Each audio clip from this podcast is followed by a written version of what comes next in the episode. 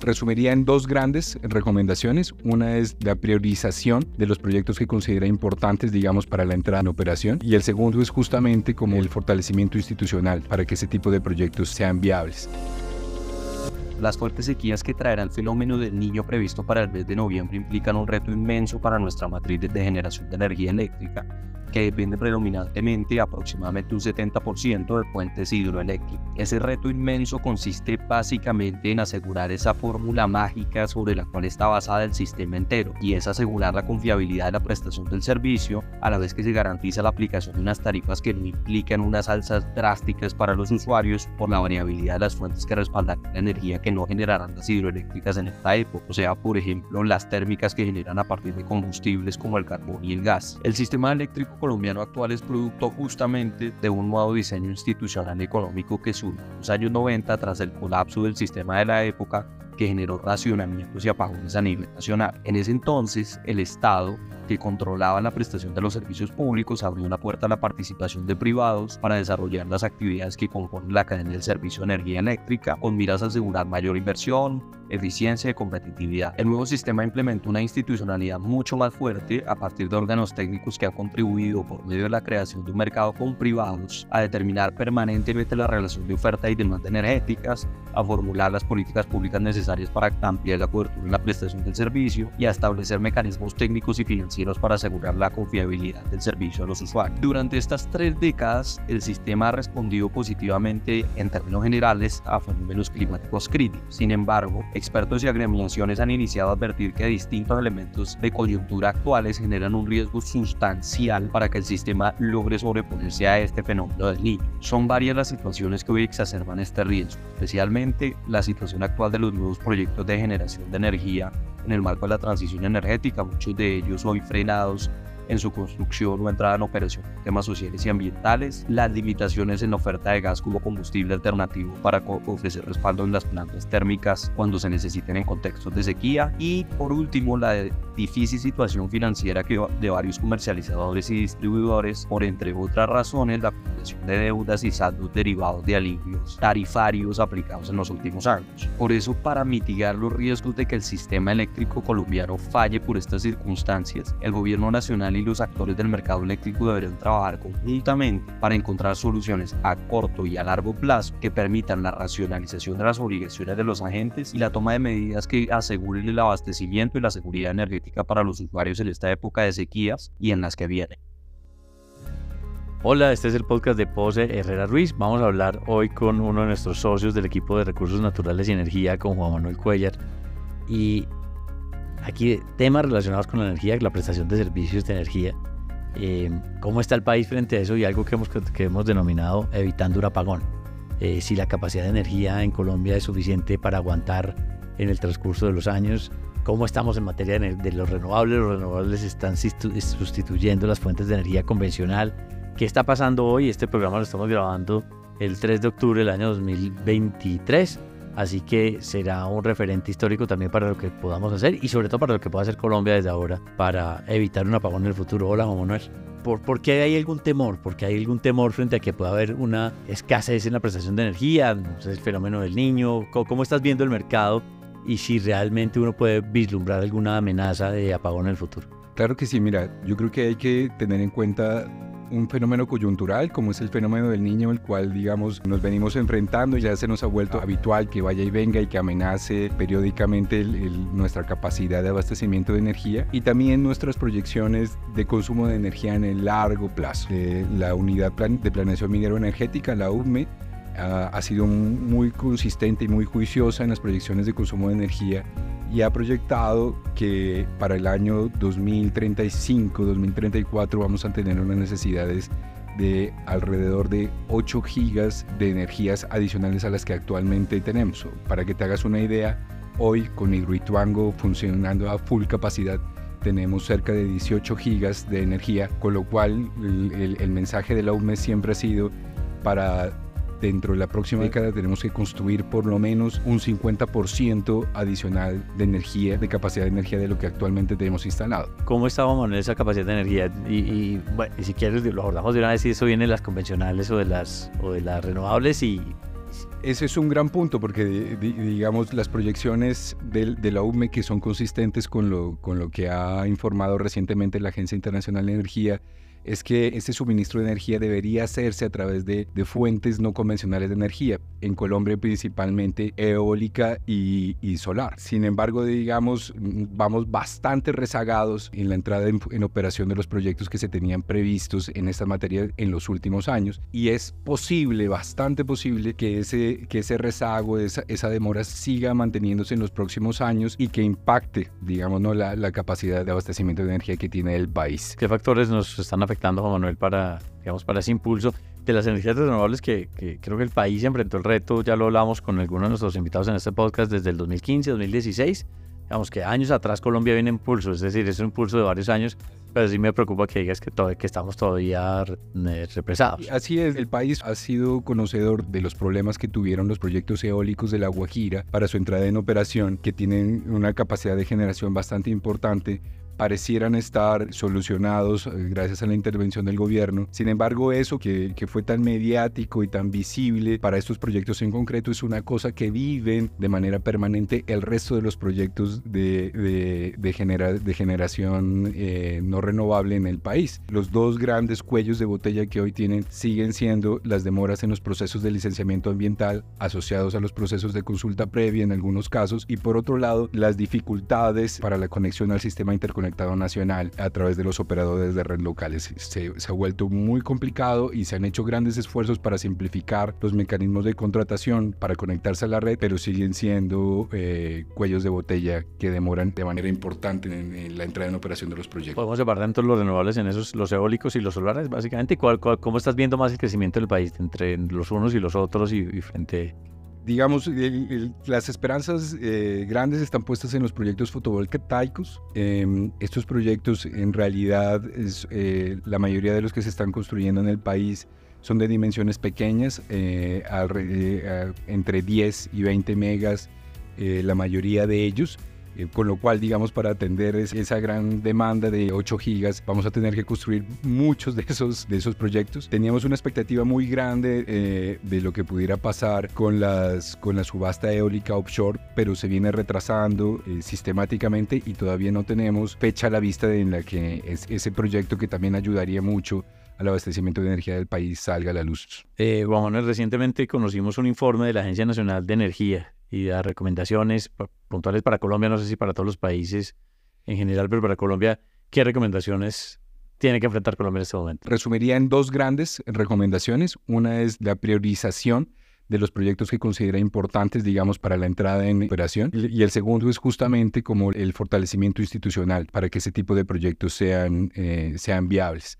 Por supuesto, hay, otro, hay otras dimensiones, de, otras recomendaciones de diferentes dimensiones, pero me parece que esas dos son las más relevantes. Siento que en eso institucional y por lo que decías, consultas previas, digamos que estos proyectos realmente involucran el orden nacional, pero involucran el orden local, los municipios, la participación activa de, de comunidades y demás, ¿no? ¿Cómo es ese engranaje entre todos los actores que lo que estoy viendo que a veces termina siendo un poco más difícil. lo que pasa es que el, país estaba, eh, estaba acostumbrado al, proceso de licenciamiento ambiental de grandes proyectos hidráulicos como los que fueron el Quimbo, Hidroituango mismo, que digamos son, son proyectos de altísima complejidad y que digamos en su proceso de licenciamiento toman tiempo, sin embargo digamos, no impactan de manera directa la viabilidad de los proyectos. Los proyectos eh, eólicos y fotovoltaicos, como te acabo de decir, son de dimensiones mucho más pequeñas eh, y son mucho más sensibles a las demoras en los procesos de licenciamiento ambiental. Una de, las recomendaciones importantes en esta materia es tal vez no solamente fortalecer, sino cambiar y hacer más eficiente el marco de licenciamiento que tenemos hoy en Colombia. Juan ya que aquí, aquí hemos hablado de apagón, en, la década de los 90, pues claramente que fue el conocido apagón del cambio de la hora, la hora que había en su momento que todos empezamos a, a, vivir una hora más, más temprano. Eh, ¿Qué lecciones tomó el país de la década de los 90 que fueron útiles para que luego no hayamos tenido tantos años después eh, apagones, pero estemos como en, en digamos, con peligro de que podamos incurrir en el futuro en uno. Muy importante esa lección aprendida que tuvo el país, porque a partir de ese fenómeno se expidieron en Colombia, además, en, consonancia con ese fenómeno, la, ley de servicios públicos domiciliarios, eh, la 142 y la 143, puntualmente en el tema de de, Servicio de Energía Eléctrica y se creó la Comisión de Regulación de Energía y Gas, la CREG. A partir de ese momento, digamos, todo el seguimiento que se hace mm, para el suministro de energía tiene un marco institucional y un fundamento técnico bastante soportado que permite, digamos, dar eh, visibilidad al menos y debería darnos también seguridad de que el suministro de energía no va a ser interrumpido. En ese sentido me parece que es un, que es un mensaje muy importante la necesidad de seguir fortaleciendo esas instituciones y el fundamento técnico y económico con el cual estas decisiones se toman. Esto no, no debería estar permeado eh, por inclinaciones de tinte político, sino que deberían seguirse tomando de manera técnica y económica para que el país pueda seguir adelante. siente uno, eh, en la década de los 90, en, lo que yo sé sin ser experto en el sector, había una dependencia alta de las fuentes hídricas, por lo tanto, pues se acaba el agua por fenómenos seguramente del niño que hubo en su momento y demás. Entonces, pues tenemos menos fuentes de, generación y creo que ahí es donde aparecen las térmicas y creo que hoy el mercado digamos está mucho más diversificado lo que entiendo yo y que uno pudiera hacer esa diversificación también podría ser útil en el futuro para contener una posible digamos un posible apagón o ese es, ese es un mensaje fundamental digamos las las energías renovables en realidad hoy en Colombia no reemplazan las fuentes que ya tenemos sino que las complementan es decir, nosotros tenemos un, sistema bastante robusto que tiene que seguirse siendo más robusto y tiene que darle más confiabilidad, no reemplazando unas con otras, sino ampliando nuestra capacidad de energía con nuevas fuentes de energía. Y creo que ese es el esfuerzo y la apuesta que han hecho las rutas metodológicas que, que han planteado eh, los recientes gobiernos en la materia. Entonces, digamos, el mensaje es complementariedad. En esa complementariedad cabe, por ejemplo, perdón, el desconocimiento de la energía nuclear, por ejemplo, en Colombia? digamos, son proyectos que, digamos, tienen, tienen unas complejidades tecnológicas muy altas. Eh, cada vez eh, se simplifican más, eh, tienen unos retos de seguridad también bastante altos. Y yo creo que el reto en el largo plazo para la humanidad, no solamente para Colombia, es, es hacerlas viables eh, de manera segura y económicamente posible a, una menor escala para que todo el mundo pueda tener acceso a eso. Pero entre esas alternativas para evitar un apagón no, no está esa todavía, al menos. En Colombia, en Colombia no está prevista, por lo menos. y si vamos a la prestación, digamos, directa de servicios al hogar, hemos visto mucho desarrollo de prestaciones de energía, eh, digamos, llamémoslo autosuficiente, autosostenible, y tú me aclaras las palabras, cuando se instalan paneles solares, por ejemplo, en grandes empresas, cuando tratan de prestarse un... ¿Cómo estás viendo ese fenómeno, digamos, y, qué tan viable es para cada una, o las empresas o los hogares, que uno esté viendo esa posibilidad casi de, de, no sé si puedo decirlo, de prestación o autosuficiencia en manera de energía? Digamos, hoy hay, un fenómeno muy importante en lo que se denomina la generación distribuida que es justamente, digamos, que entre otras cosas, generación que no está necesariamente interconectada, de, conectada al sistema de interconexión nacional y que presta servicios, digamos, a compañías que demandan y son usuarios em, de, energía eléctrica.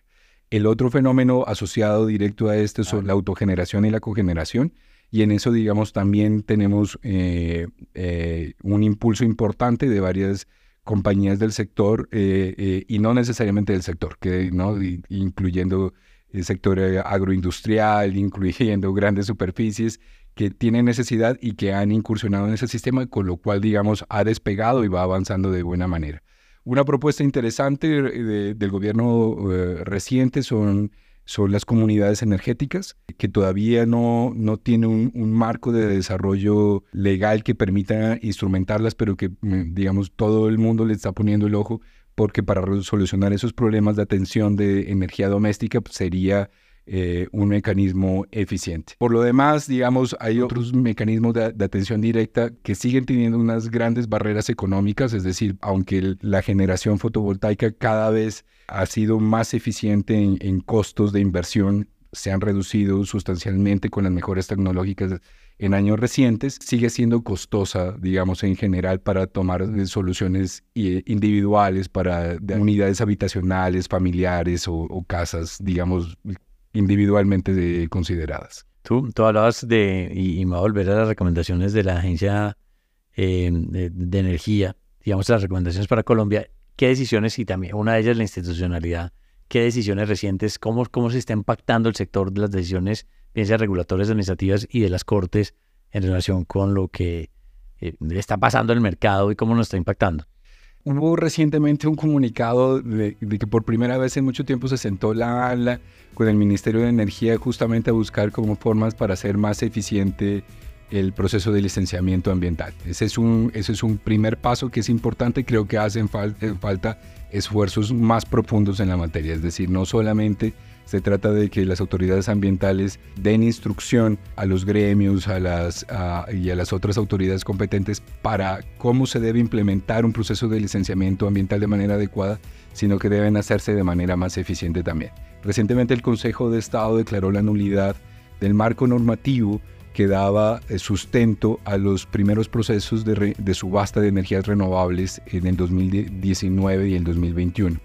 Este es, este, es un, este es un mensaje de alerta al cual le ha salido el paso el gobierno diciendo que todo lo que, lo que ocurrió al amparo de estas normas sigue estando vigente, con lo cual da un mensaje de, de alivio y tranquilidad para quienes decidieron invertir con ese mensaje, con ese marco normativo que estaba vigente en ese momento y que tomará, eh, digamos, de manera célere las, las, medidas que sean necesarias para implementar un nuevo marco normativo que permita continuar con estos procesos de subasta de energías renovables. Manuel, te va a pasar a un punto para ir cerrando en relación con los emprendimientos en materia de energía, porque muchos de los procesos que nosotros estamos viendo es que se reúne un grupo de personas, yo llamaría emprendedores del sector eléctrico, que, que a partir de las energías renovables eh, aseguran la tierra, desarrollan un proyecto, eh, le fijan las posibilidades al, al, sector para que llegue de pronto un potencial inversionista y les compre o participen con él. ¿Cómo estás viendo esas oportunidades? O más bien, ¿qué recomendaciones les darías, digamos, a esos emprendedores,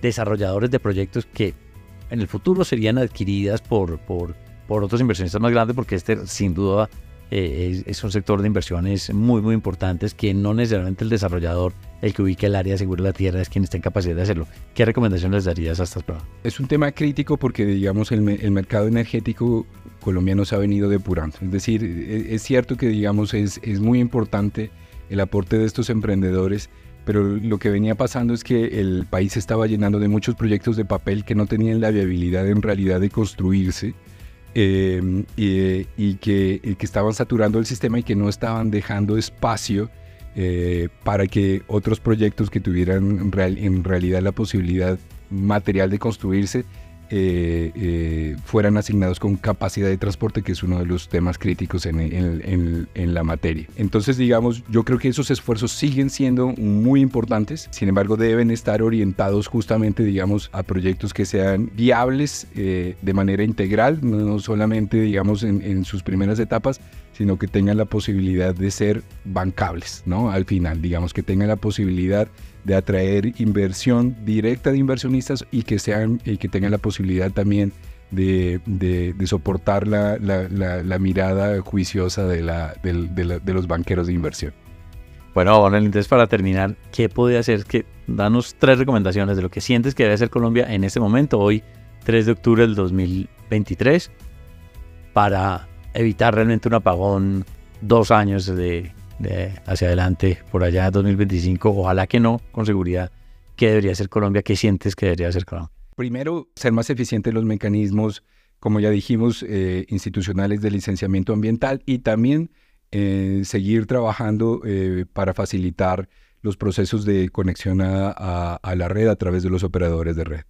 El segundo, creo que hay un mensaje muy importante de los incentivos que se deben em, que, se deben ah, dar a los, a, los interesados en este tipo de proyectos, porque eh, eh, estos proyectos se requieren, como tú lo dijiste, grandes inversiones y es necesario que estos que, que sean atractivos para los inversionistas. de esa manera, entonces es necesario que, em, que los incentivos que ha propuesto el gobierno se profundicen eh, y que deje de borrar con el codo lo que ha hecho con la mano. Digamos, no hubo unos grandes esfuerzos en la ley 1715 para dar incentivos tributarios y después en, la reciente, en, el reciente Plan de, Nacional de Desarrollo se impusieron algunas limitaciones que generan una, unos mínimos de renta de presuntivo del 15%, imponen mayores contribuciones de las que estaban previstas alrededor del 6% anteriormente para las fuentes no convencionales eh, de energía. Y digamos una, una, una, tercera,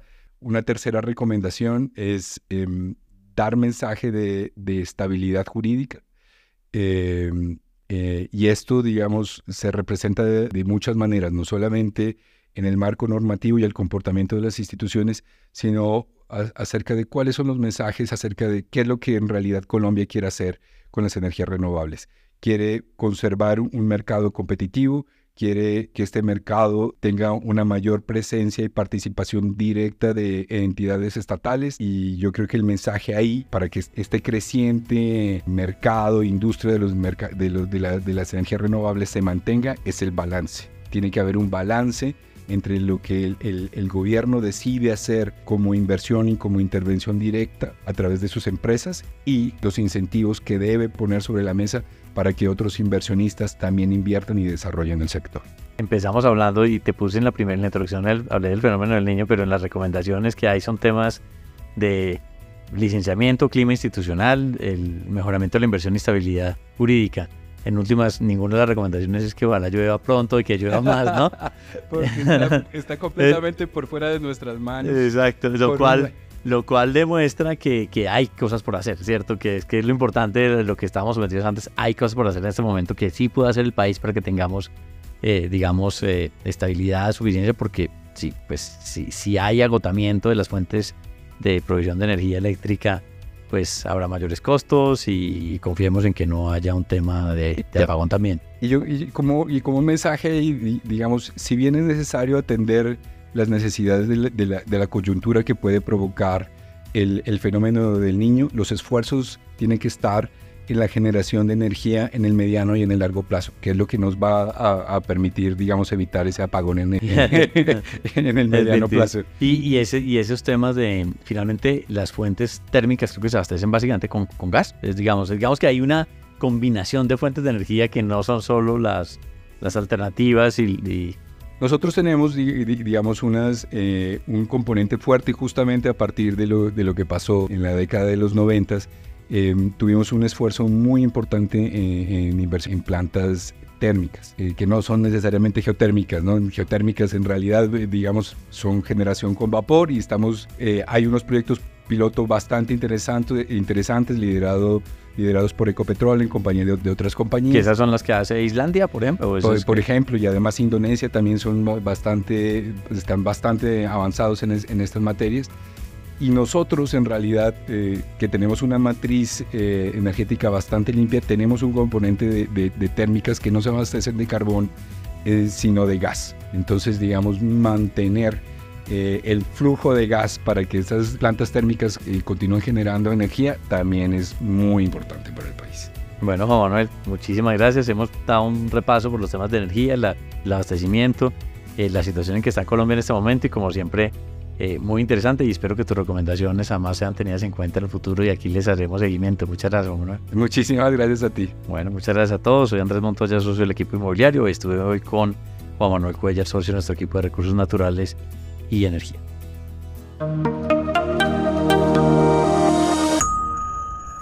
Al acceder a este podcast, usted reconoce que su contenido y su diseño son propiedad de Poserra Ruiz. La información, opiniones y recomendaciones contenidas en este podcast no tienen como propósito dar asesoría legal.